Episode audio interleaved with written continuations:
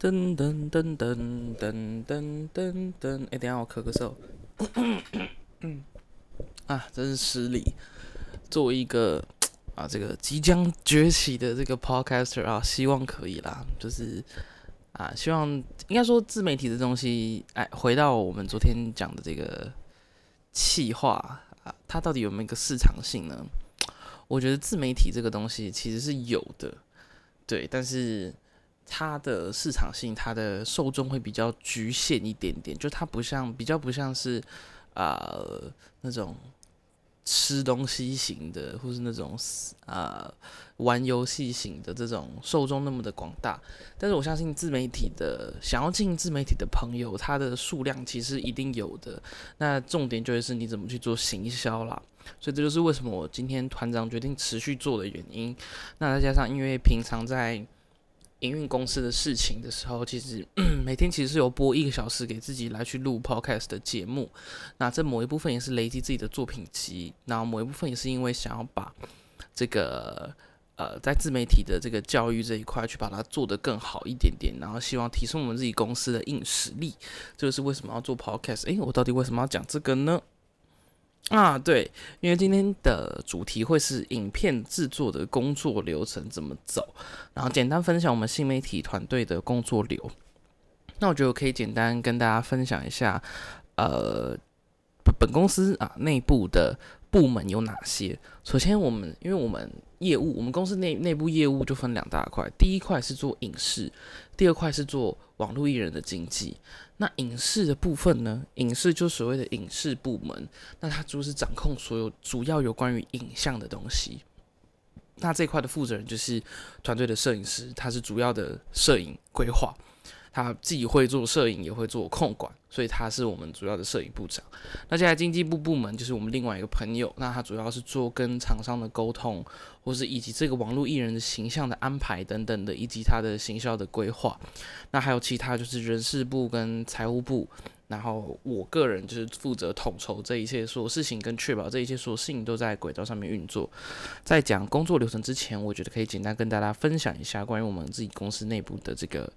制作，所以接下来呃，这一次好像是商业机密大公开啊，我们会即将去公布我们公司内部不同的业务种，我们在做流程，我们在做这个网络行销，或者我们在做接案，或我们在做接业配，或是我们在呃整个处理整个影片企划的这个流程，那大家都可以去听好来。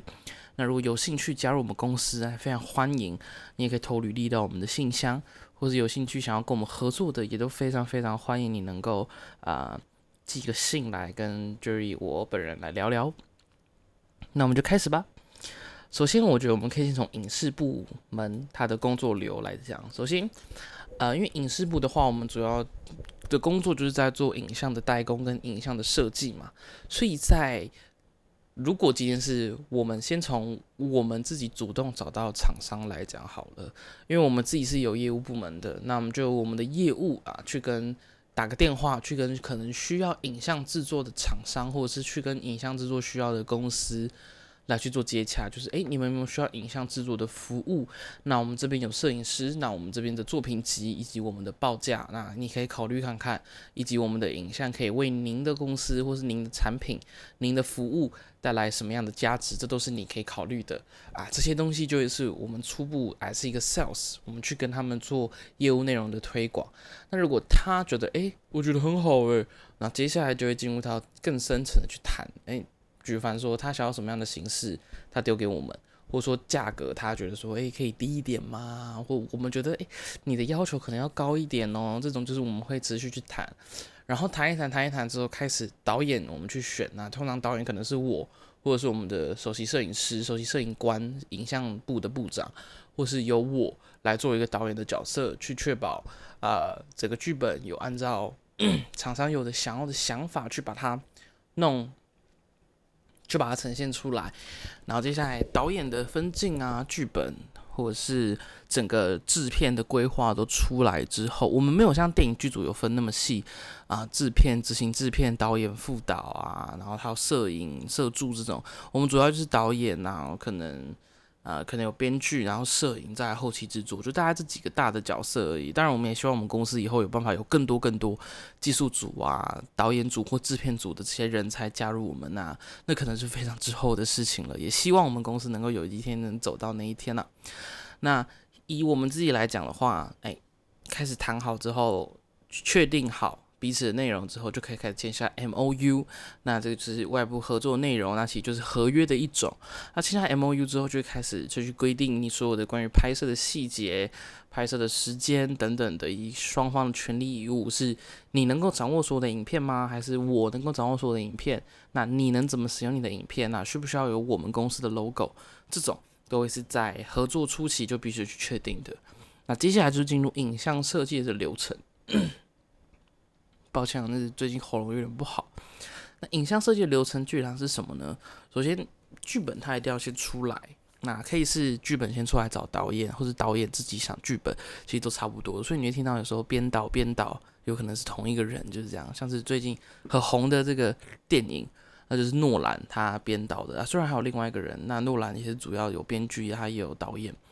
好，所以回来，通常在接一个影片的案子的时候，我们就会去做所谓剧本的发想。像比如说，在之前前段时间七月中的时候，我们有跟阿里山合作拍了一系列的 TikTok、抖音的影片。那这些影片呢，我们就想说，诶，阿里山想要的是那种浪漫感。那我们想说，诶，那我们干脆拍出情侣在阿里山的这种感觉，然后来为他们的整个阿里山新开发的，不是阿里山小火车那边，而是新的西北廊道这些，然后来去做一个完整的一个影像的输出，希望透过我们三十分钟到四十五秒，三十三十分钟，三十秒到四十五秒这种小小的小品影音，能够去让。很多的情侣能够想要去到阿里山这个地方也一起放伞，哎，他的希望就是这个样子。所以接下来就是进入到拍摄的行程嘛。所以导演那时候的导演是我，那我就会画分镜图，然后跟摄影师讨论，或者是呃上网找图片，看那个地方到底拍起来会是什么样的感觉啊。接下来就是实际拍摄。那实际拍摄的这几天呢，最重要的事情叫做与业主沟通。那与业主沟通为什么需要这件事情呢？首先非常重要的事情叫做，因为你是做一个影像设计的人，所以到底你当下的东西是不是厂商或是呃业主需要的，它会非常重要。假设你今天第一天你拍了离业主的要求只有七十趴，那如果你第一天晚上没有跟业主沟通好，难道你这一五天的拍摄期你都拍七十趴吗？你应该是每天的七十五、八十五、九十五到一百，对吧？或者是甚至说我第二天进步到一百之后，我可以有。更多时间回去拍第一天我没有拍到的东西，以进而来去符合这个业主以及厂商的需求。所以在每一天我们出去拍摄的结束的时候，我们都会将我们的影片做一个初步的剪辑。那这个这个这个工作就是交给导演本人去做初步的剪辑，来去询问说业主他对于这样的影片是不是满意的，有没有哪一些地方需要再去做更改。那这个就是我们所谓新媒体的一个速度啊，就是到底我们今天产出的东西能不能让他们青睐，也有没有办法很好的去很及时的去产生回馈。所以当天拍，当天晚上剪一个一个初步的版本啊，可能不需要调色，也不需要上字幕，也不需要有很多的动画，它就是一个初步的特效啊，初步的一个字幕跟初步的调色，随便套个滤镜，也不是随便啦，但就是感觉要出来。然后去询问厂商的意见，然后接下来嘣嘣嘣嘣嘣嘣，整个拍摄任时程结束之后，接下来就是进到所谓的后期制作的部分。那主要可能就是由摄影师或者我们后期剪辑师以及导演一体共同三个人共同来去将这个后期制作的 process 给完成。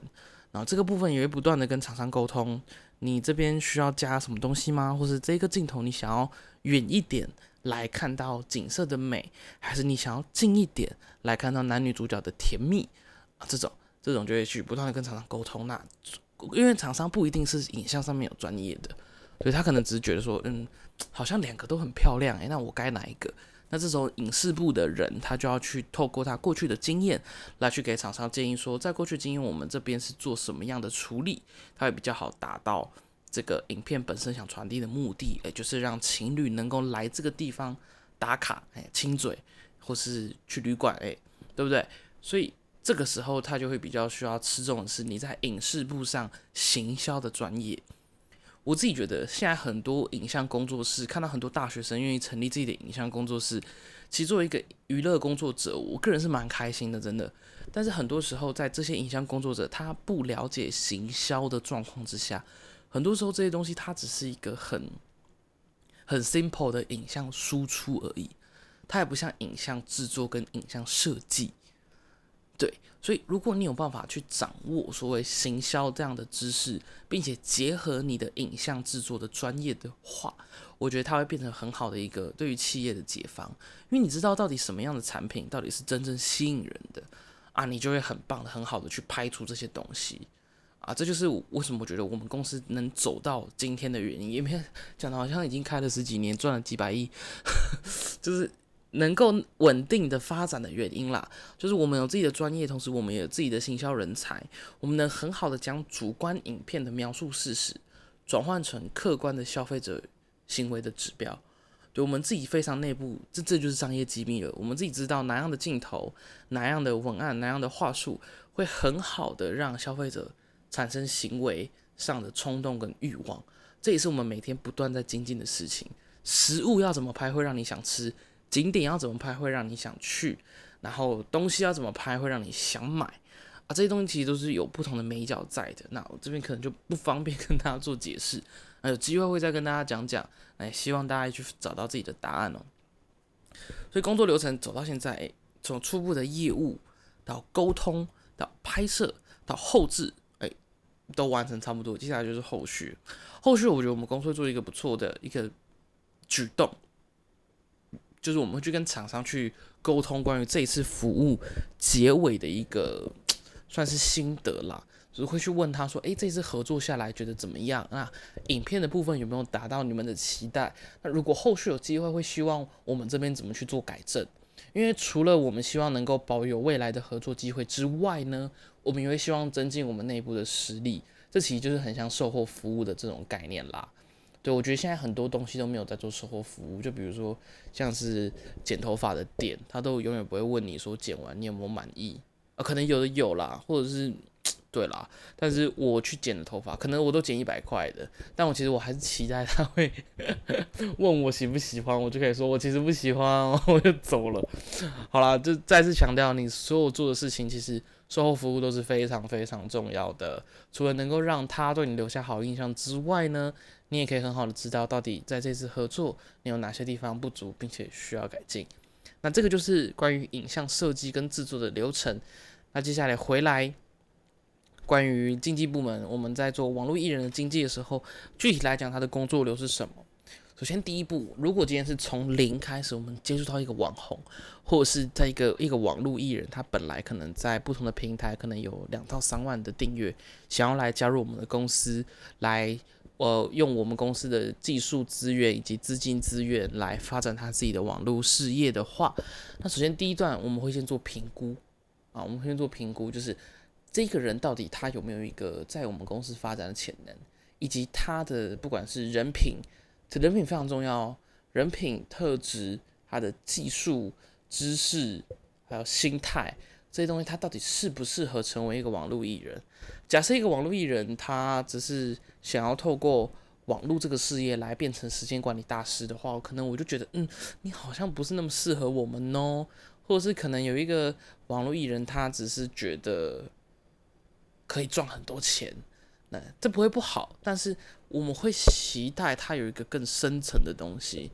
比如说，他想要传递价值，或他看到什么样的故事，他想要透过影像、影音、图文的方式去把它呈现出来，这个才是我们公司想要去吸收跟招募的网络艺人的人才。对，所以首先评估这个评估的条件 （criteria），我也就不跟大家细说，大家可以自己去细品啊。你觉得我们公司网络艺人怎么样？那接下来下来从。哎，这个初期这个评估结束之后，我们就开始进行初步的合作啊，就是因哎，初步合作之前还有一个叫健康检查啊，不健康检查不是就看你有没有什么什么肺结核，你有没有什么什么狼斑性苍狼？健康检查比较像是依据他的频道以及他对于频道的规划，那我们去简单的跟他聊聊，就是诶，嗯，你想你的频道在几年几月的时候达到几万的订阅？那你想要你的频道给人的感觉是什么样的？会依照这个样的话题去跟他做一个简单的健康检查，来去看看说他的频道是不是真的有这个机会能够达到这个点，还是他只是在痴人说梦？对，那健检完之后就开始进行初步的合作，健检完之后会修改嘛？修改，嗯，我觉得你好像其实有机会本年年底就达到十万订阅哦。那具体来讲，我们该怎么做？就开始做计划。那你想要这个月你拍什么样的计划？下个月拍什么样的计划？然后这这这这这这这种，然后就会开始进入到初步合作，就会开始讲说，嗯，比如说我们合作一档看看，还先不要签约，我先合作一档。我们公司比较特别，我们不会一开始就签约，我们先合作一档。哎，合作一档之后，我比如说我出摄影师，然后有没有拍到你想要的感觉？或者出剪辑师有没有剪到你想要的感觉？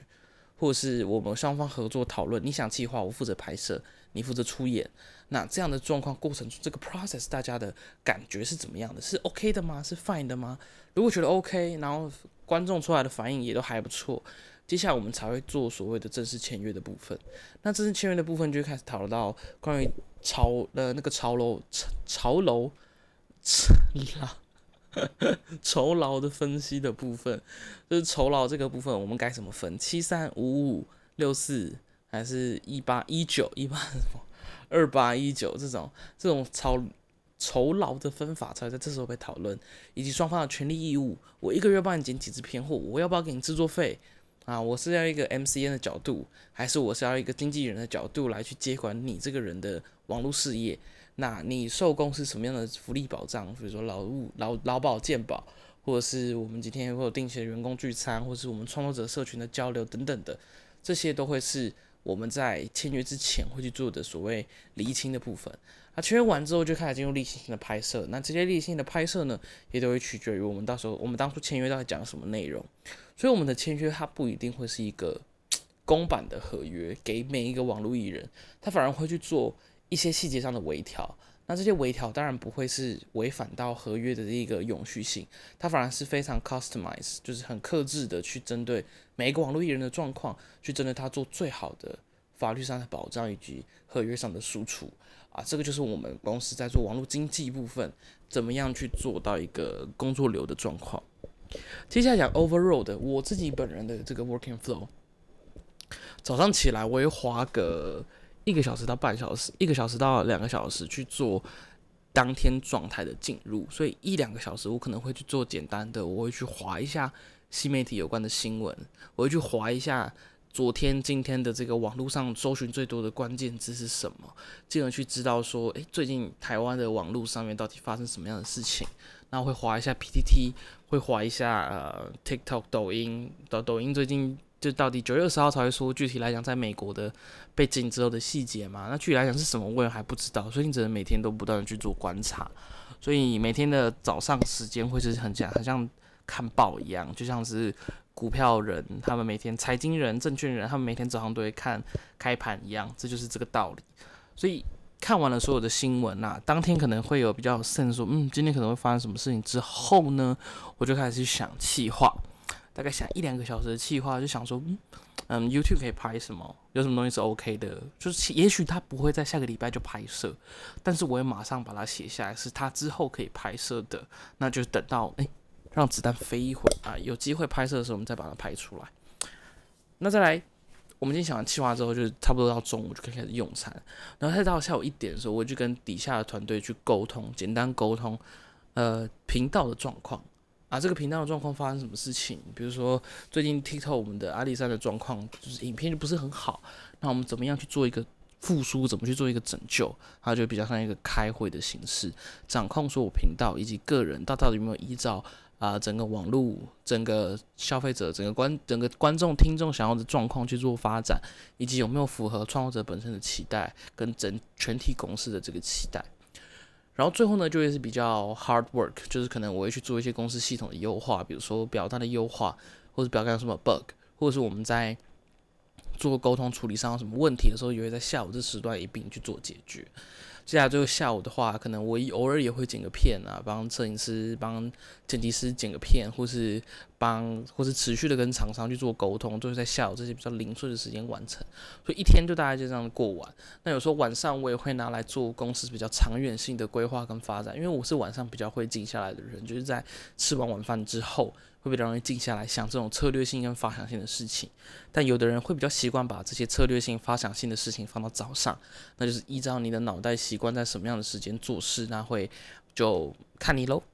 所以这个就是我们公司很简单的啊，业配啊，或者我们跟网络、我们跟厂商、业主去做接案的一个工作流程，以及我本人啊，作为这个公司算是创办人以及合伙人，我们怎么样在这个公司目前有办法自给自足的方向